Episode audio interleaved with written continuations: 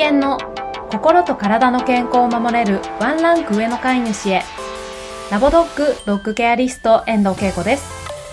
この番組では愛犬のおうちケアを当たり前にというラボドッグの理念のもと犬たちのおうちケアをしてくださる飼い主様が少しでも増えるようお手入れのポイントやヒントなどについてゆるりと配信しております。ぜひ家事の合間などでお耳だけ貸していただけたら嬉しいです。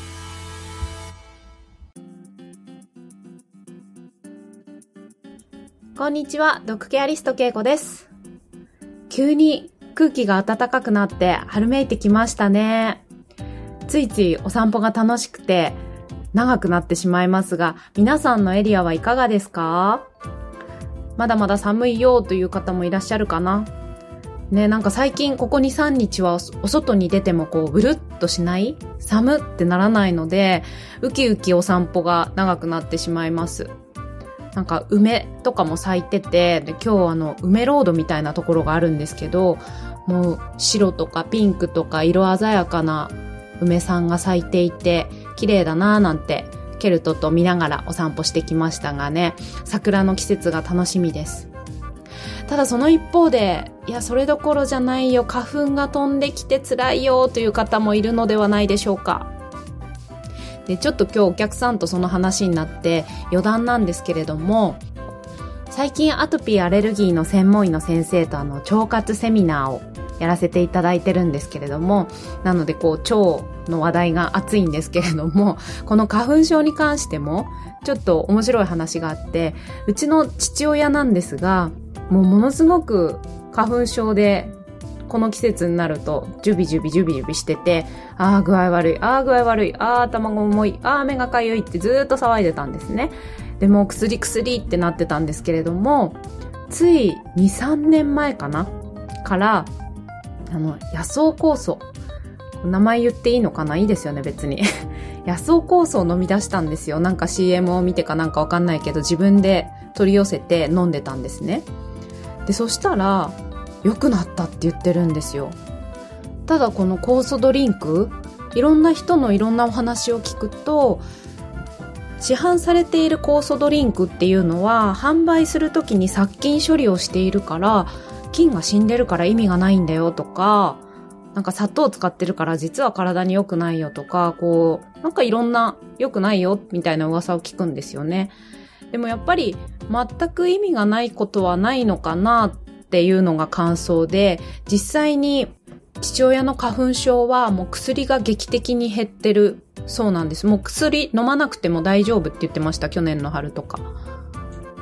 ゴルフが大好きで毎週ゴルフ行くんで、ちょっとはジュビジュビするみたいなんですけど、薬飲まずにやれてるっていうのと、あと何よりお腹壊さなくなったって言ってます。それは両親ともになんですけど、お腹の調子がもうすこぶる良くなったそうです。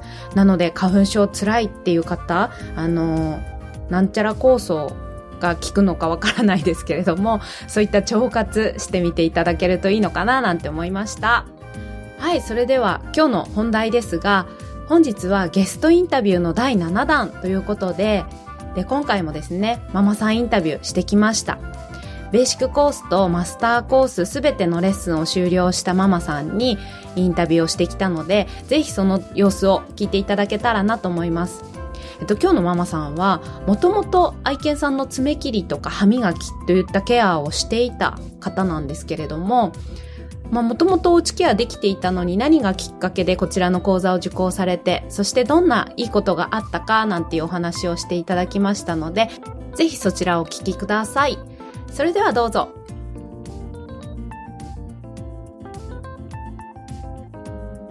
はい、こんにちは。こんにちは。今日はシャンプーレッスン3回目でしたが、お疲れ様でした。お疲れ様でした。3回目が終わったということで、ちょっとね、あの、インタビューをお願いしたいと思います。はい。えっ、と、えっ、と、愛犬さんは、パピヨンさん、えっ、と、2頭いるんですけれども、まあ、今日は、今日はというか、今回は1人のね、ちょびちゃんの方でやってもらってたんですけど、えっ、と、もともと、えっ、と、ちょびちゃんママは爪切りとか歯磨きされてて、まあ、お手入れ全般やってらっしゃったんですけど、今回どうしてこう、レッスン受けてみようって思っていただけました。何がきっかけでしたか？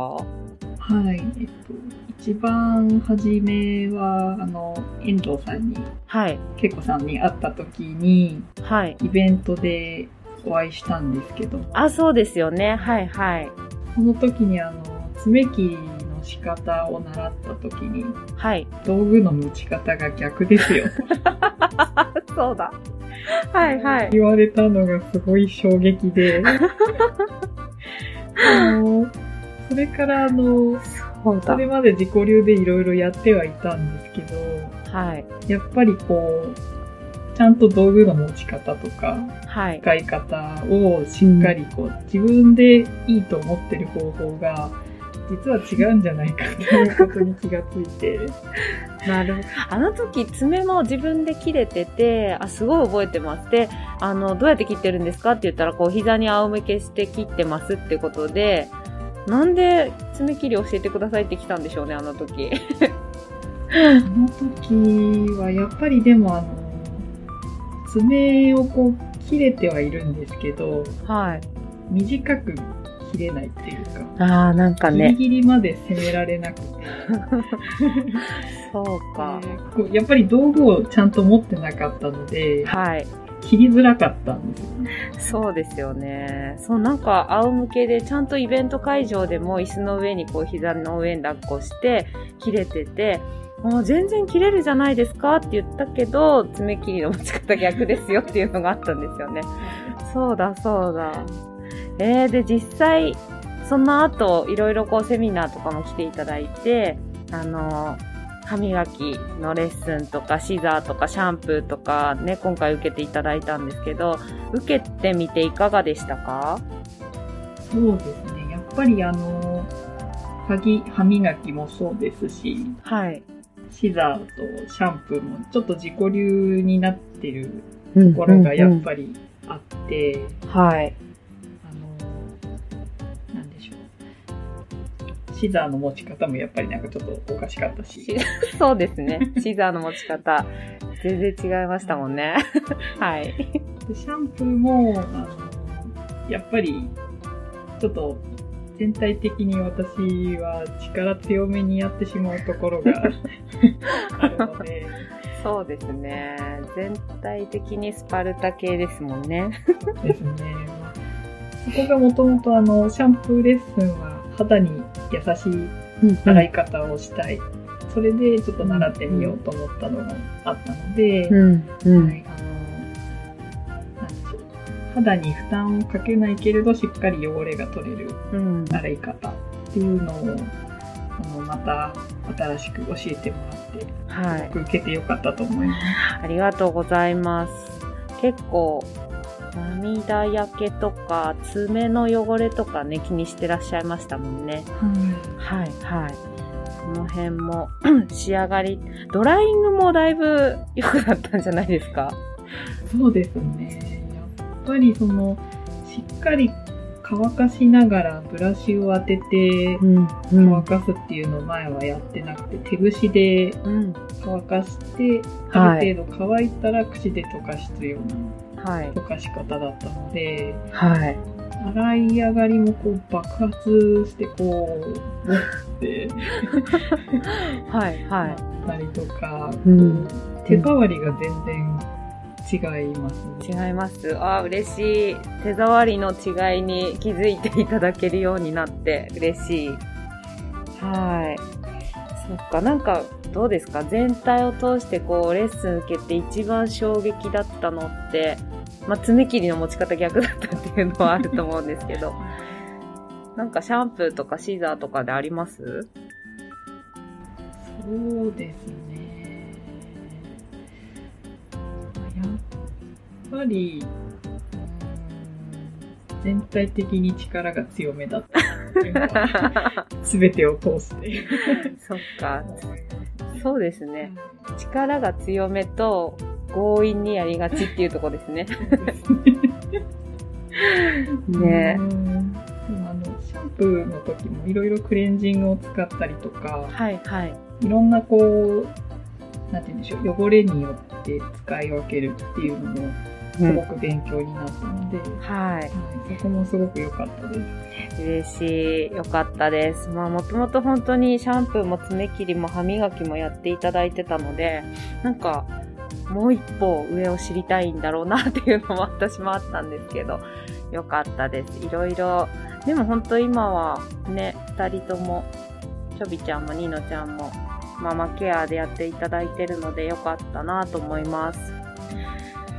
じゃあ最後に、まあ、ずっとおうちケアしていただいてるんですけど、まあ今、こう聞いていただいてるリスナーの皆さんとかに、おうちケアするとこんなことがいいよとか、なんかおすすめポイントとかあったら、ぜひ。はい。はい。そうですね。やっぱりあの、おうちケアをしっかりあのステップを踏んでやることによって、うん、自分の愛犬との距離が縮まったように思いますね。うんうん、ああ、そうですよね。前はご褒美なしでやってたんですもんね。そうですね。